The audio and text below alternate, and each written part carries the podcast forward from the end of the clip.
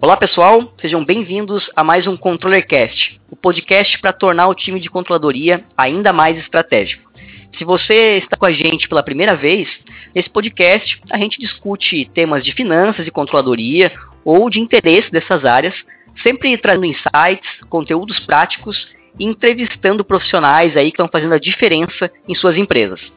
Hoje nós convidamos Valdir Mafra, que é controller da Liga Solidária, e vamos falar um pouco sobre a controladoria no terceiro setor.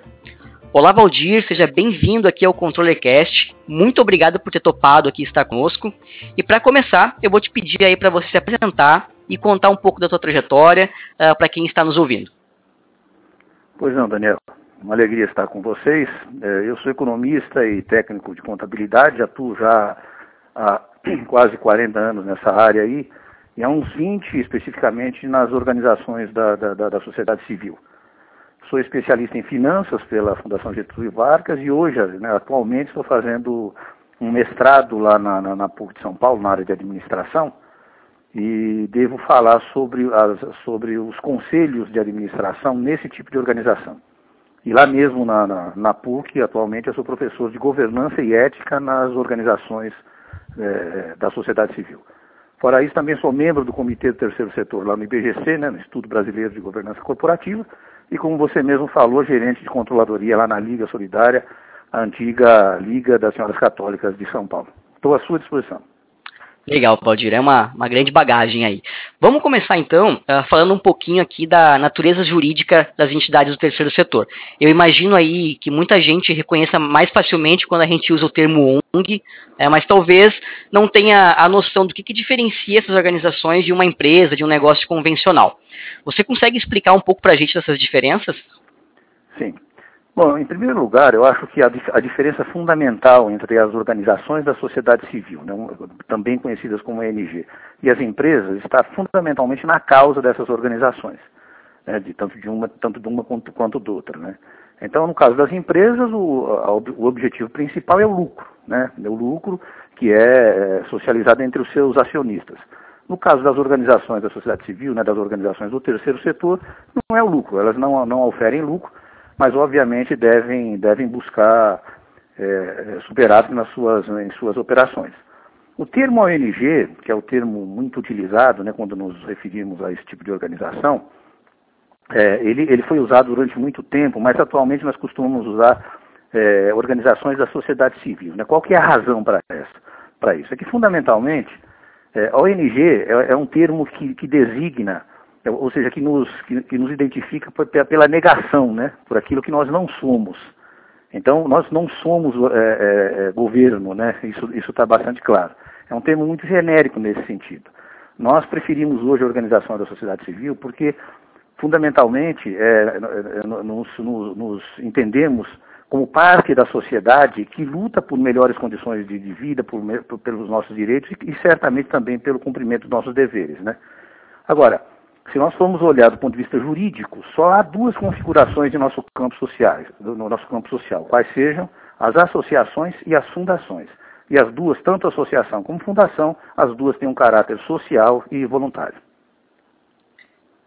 Perfeito, Valdir. E tirando aqui também a, empresa jurídica, a gente também tem uma diferença aí da, da relação de trabalho nessas organizações. Né? Então, existe o trabalho voluntário, uh, mas em alguns casos é possível também construir uma carreira no terceiro setor e até aprofundando um pouco mais, é possível criar-se aí uma carreira de controladoria aí no terceiro setor? Sem dúvida nenhuma. Não há dúvida nenhuma de que as organizações da sociedade civil, né, as organizações do terceiro setor, são um campo considerável de trabalho remunerado hoje né, no, no, mercado de trabalho brasileiro. Nós temos o trabalho voluntário, né, que é aquele que é prestado sem interesse de remuneração, e, e, e tem uma grande importância né, para as organizações, né, para o nosso tipo de organização. Agora, as organizações da sociedade civil, as organizações do terceiro setor, são uma grande geradora de emprego em qualquer área que você tenha nas empresas, também se encontra esses empregos nessas áreas na, na, na, nas organizações é, de, das quais estamos falando, inclusive na controladoria. Dependendo do tamanho da organização, nós temos dentro, dentro delas as áreas financeiras, contábeis, de prestação de contas e outras relacionadas à controladoria são muito requeridas né, e precisam de profissionais capacitados e bem formados para preencher seus quadros. Então é um, é um mercado de trabalho intenso, forte e que necessita, repito, de profissionais capacitados, motivados e bem formados para preencher os nossos quadros. Legal. E, e, falando agora um pouco das atribuições mesmo da área de controladoria aqui no, no, no, setor privado e no terceiro setor, você enxerga muita diferença, né? Você já comentou que, assim como uma, uma empresa tradicional, uma, uma, uma, uma ONG também precisa desse tipo uh, de serviço. Mas o que, que, seria de diferente, né? Quais seriam as, as principais diferenças? Eu imagino que as, as exigências legais para se permanecer como ONG provavelmente vai ser uma delas, né? Mas o que mais na prática a gente tem de diferença? Daniel, fundamentalmente, né, nesse ponto de vista, a diferença principal está na questão tributária. Então, as, nossas, as organizações da sociedade civil, elas têm imunidade de atributos, né, fundamentalmente impostos, e algumas delas é, são imunes à cobrança de, de, de, contribuições também. Com relação a, a, todo o restante, então, as questões tributárias, societárias, cumprimento de obrigações acessórias fiscais, tudo isso é absolutamente igual a qualquer tipo de empresa. Né? Você vê, por exemplo, a questão do, do, do orçamento, né, do, do, setor de orçamento, que é uma área de extrema importância para nós, visto que nós não podemos descuidar do equilíbrio financeiro em nossas contas. Também o setor de custos né, é importante para avaliar o quanto custa cada um dos serviços que nós prestamos e assim por diante. Então, não há muitas diferenças não, viu, eh, Daniel? Fundamentalmente a diferença, como já, a gente já falou na, na, na primeira pergunta, se refere à questão da causa, né? a causa, uhum. aquilo que nos move efetivamente. O restante é absolutamente igual. No setor privado, Valdir, até complementando aqui a tua, tua resposta, a gente está bem acostumado a olhar para indicadores como EBIT, da margem de contribuição, o, o próprio né, orçamento que você comentou. Uh, então, essa, essa dinâmica toda a gente também tem no terceiro setor. Temos, olha, veja, apesar de nos identificarmos como não lucrativas, né, isso não significa, Daniel, que nós não devemos colocar todos os nossos esforços no sentido de, de gerar resultados positivos para a organização. Ou seja, gerar superávit em nossas operações. Né? E uhum. esses indicadores que você citou, tais como o EBIT, da, a, a, margem de contribuição e outros indicadores financeiros, como por exemplo os índices de, de liquidez, endividamento, são de extrema importância para a análise do, do, da, da, dos nossos, da, da, nossa questão financeira, né? da saúde financeira das nossas organizações. Isso absolutamente igualzinho a qualquer empresa, né? qualquer empresa lucrativa. Veja que mesmo as organizações menores, mesmo elas devem ter claro e mensurar sempre a sua saúde financeira. O orçamento organizacional, como eu já falei, é uma das ferramentas de maior importância. Ou seja, seja qual for o tamanho da organização, ela deve sempre se pautar pelas projeções financeiras de curto e longo prazo. Né? Isso, isso nos dá certa segurança e provê controles suficientes para que não haja as surpresas né, durante, no futuro durante a nossa operação. Legal, Valdir. E você comentando agora uh, desses, desses processos uh, que devem ser maturados como qualquer outra empresa, quando a gente fala de transparência, uh, você acredita que há uma exigência maior no, no terceiro setor por conta dos controles dos processos internos ser mais estruturados ou isso é, é, é o mesmo processo que a gente tem na, numa empresa convencional? Olha, sem dúvida que a transparência é bastante exigida né, das organizações que a gente, onde a gente trabalha, né, as organizações da sociedade civil. Nós entendemos que isso é importante, né, e nós devemos colocar todos os nossos esforços nesse sentido, já que os recursos que nós temos, que nós trabalhamos, eles são sempre recursos públicos, né? É, podemos trabalhar com recursos estatais ou não, mas de qualquer maneira são sempre recursos que vêm da sociedade. Né? São são, são organizações, são empresas, são pessoas, e até mesmo o próprio governo, que acredita no nosso trabalho e por isso coloca o, o recurso para financiar as nossas operações. Né? Agora, nós devemos ter claro que ser transparente é uma obrigação de todos, né? inclusive das entidades governamentais e das empresas em geral, né? que nos digam aí os casos de corrupção atuais que a gente está vendo no Brasil de hoje. Né? Eu acho que a transparência é importante para todos nós. Né? Se a transparência fosse um valor para todos e todas, se isso, por exemplo, fosse uma matéria a ser estudada desde lá dos primeiros anos de escola, né? a gente já falasse Sim. sobre transparência, acho que o mundo seria absolutamente outro. Né? Não, perfeito. E uh, a gente costuma enxergar muito transparência como uh, simplesmente prestar conta, né? Mas a própria transparência para a própria empresa né, acaba gerando muito benefício se você é. ter visão clara do que está o que, que tá performando e o que, que não está, né? É, a, a, transparência, Daniel, ela é uma coisa assim que deve partir de nós, né? Não é simplesmente Sim. cumprir os, cumprir as exigências porque temos que cumprir, né? mas devemos ter vontade de, de ser transparente, inclusive naquilo que no, até nas nossas fragilidades também, né? Uhum. Já que, que nós não somos perfeitos, onde estão as nossas fragilidades e tudo mais, mas fundamentalmente ser absolutamente abertos para a sociedade, todos nós. Não, perfeito, Valdir. Uh, a gente comenta muito aqui para o setor privado que é muito importante se ter um mindset de controladoria desde o dia zero, né? Por mais que a gente saiba que não é uma realidade a gente criar um departamento do, de controladoria uh, nos nas primeiras instâncias da empresa. Uh, você acredita aí que uma ONG ela precisa ter um perfil mínimo ou algum tipo de padrão uh, para criar uma área de controladoria, contratar um controller e começar a avançar com esses controles mais gerenciais? Eu acho, Daniel, que a gente que a gente deve começar do mínimo mesmo, aí, independentemente do tamanho da organização, todas devem implementar controles e controle suficiente para dar conta da nossa responsabilidade em relação aos recursos que a gente administra. Né? As ferramentas de controladoria são um excelente instrumento para isso. Né? Inclusive, é, e quando possível, nós devemos ser avaliados por uma auditoria independente, uma auditoria externa, todos os anos, no sentido de atestar essa capacidade da gente de, de gerar bem os recursos que recebemos. Obviamente que não são todas as organizações que conseguem isso, né? Hoje são muito poucas as que conseguem, que têm recurso para para sustentar uma auditoria, mas de qualquer maneira os controles internos eles devem ser assim do, do, do mínimo, né? O mínimo a gente precisa ter, Perfeito. independentemente do tamanho da organização. Ah, você comentou agora de auditoria, né? E até queria levantar aqui Uh, o que, que, a gente pode citar aqui de desafios, né? E que você enxerga também aí de uh, desafios e oportunidades que são específicos aí do terceiro setor. Eu sei que, por exemplo, a auditoria é algo que, que deve pegar bastante aí no dia a dia. Queria entender se esse é um ponto de atenção também na parte de controladoria das ONGs e o que mais você enxerga aí de desafio e oportunidade. É, sem dúvida, ter uma, um, relatório de auditoria, ou seja, ter uma, uma, uma organização, uma empresa que, nos, que ateste a lisura dos nossos números, né?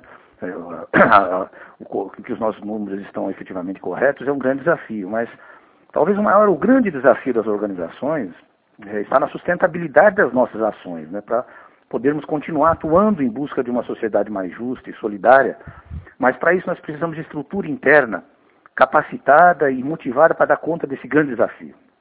Nós costumamos dizer que, que não se faz democracia sem participação. Né? É claro, Sim. democracia é participação.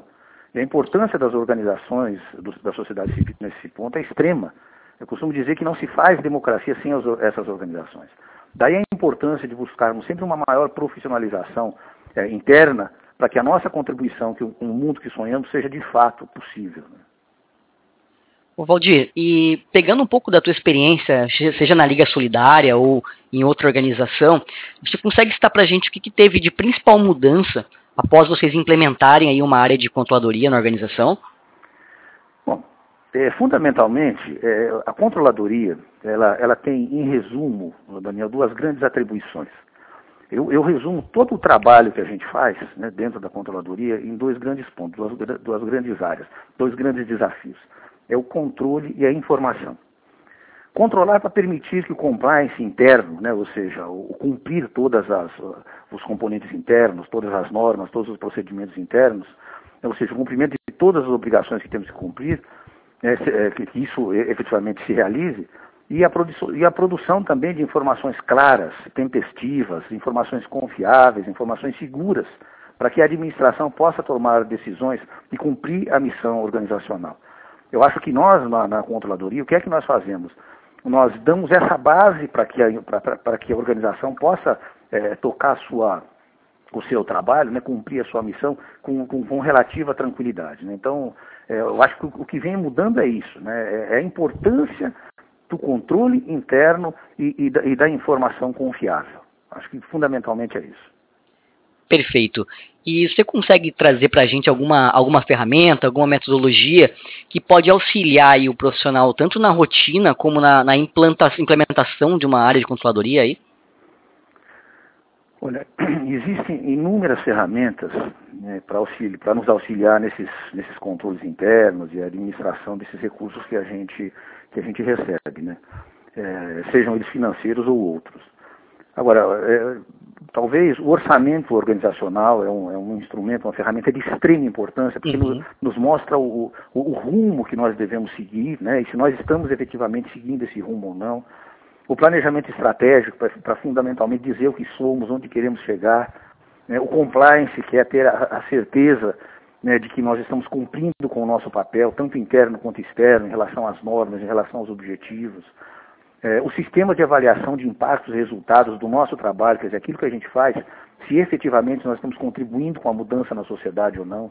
Eu acho que essas são ferramentas básicas, viu? Não são fáceis de conseguir, mas são, algumas são essenciais. O planejamento estratégico e o orçamento organizacional, Daniel, eu imagino que uma organização, qualquer organização, independente, independentemente do tamanho, se não uhum. tiver isso, eu não sei como é que consegue é, trabalhar. Viu? Legal.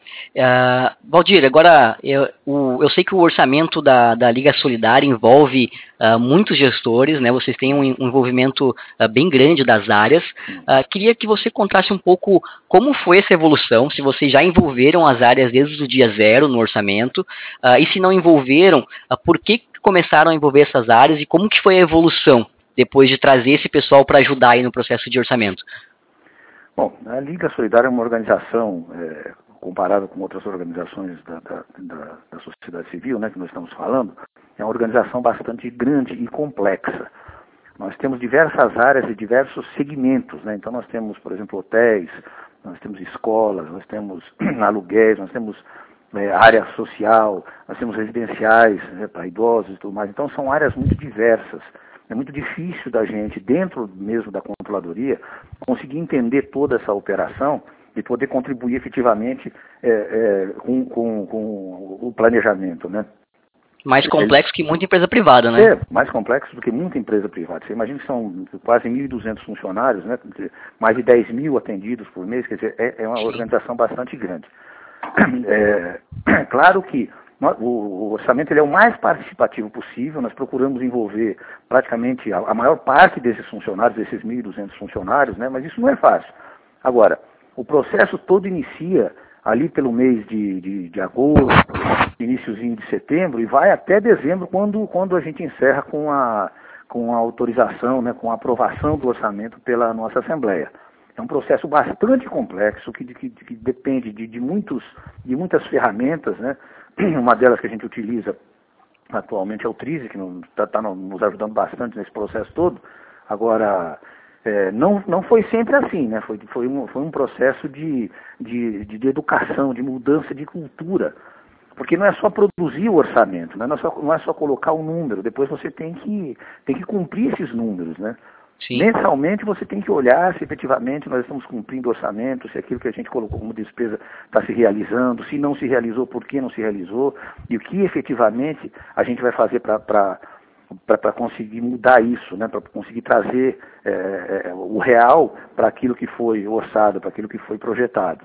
Então é uma mudança de cultura, né, envolve bastante é, educação, bastante capacitação interna até chegar nisso. Ainda não é perfeito, ainda não é como a gente quer, mas estamos anualmente melhorando as nossas ferramentas, melhorando o nosso processo, né, visto a importância que o orçamento tem para a nossa organização.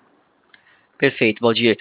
Uh, já encaminhando aqui a nossa entrevista para o final, uh, que dica que você daria aí para uma ONG que se identificou com algumas das situações, das ferramentas que a gente abordou aqui uh, e viu aí que precisa de um controller? Olha, eu acho que de uma boa dica, né, ainda que pareça bastante óbvia, é contar com a ajuda de profissionais capacitados, competentes, motivados e profissionais que, que fundamentalmente tenham uma, uma, uma, uma como é que se diz, um, algo, algo em relação à causa, né, que acreditem na causa da organização. A gente, se não tem condições de, de, de ter esse tipo de pessoa, nós devemos procurar o trabalho voluntário, né, da Lei 9.608 de 98, que é conhecida como a Lei do Voluntariado. Nós temos aí no mercado, Daniel, muita gente boa, muita gente capacitada querendo fazer o trabalho eh, voluntário. E essas pessoas podem agregar um grande valor para a organização nesse sentido. Quando for possível, quando houver recurso suficiente para isso, as organizações devem contratar via CLT bons profissionais, capacitados, motivados e, como disse, né, de preferência, que se identifiquem com a causa que a organização defende. Se não for possível contratar, é possível procurar bons profissionais como voluntários. Legal, perfeito. Uh, Valdir, então, muito obrigado aqui pela tua participação. O papo foi fantástico e com certeza aí a tua experiência, o teu conhecimento aí vão, vão colaborar muito para a gente entender aí um pouco mais desse, desse universo. Tá bom, Daniel. A alegria, a alegria foi toda minha, viu? Dispõe, meu companheiro. Pessoal, espero que tenham gostado aí de mais um ControllerCast. Não deixe de nos enviar os seus feedbacks. Um abraço e até a próxima.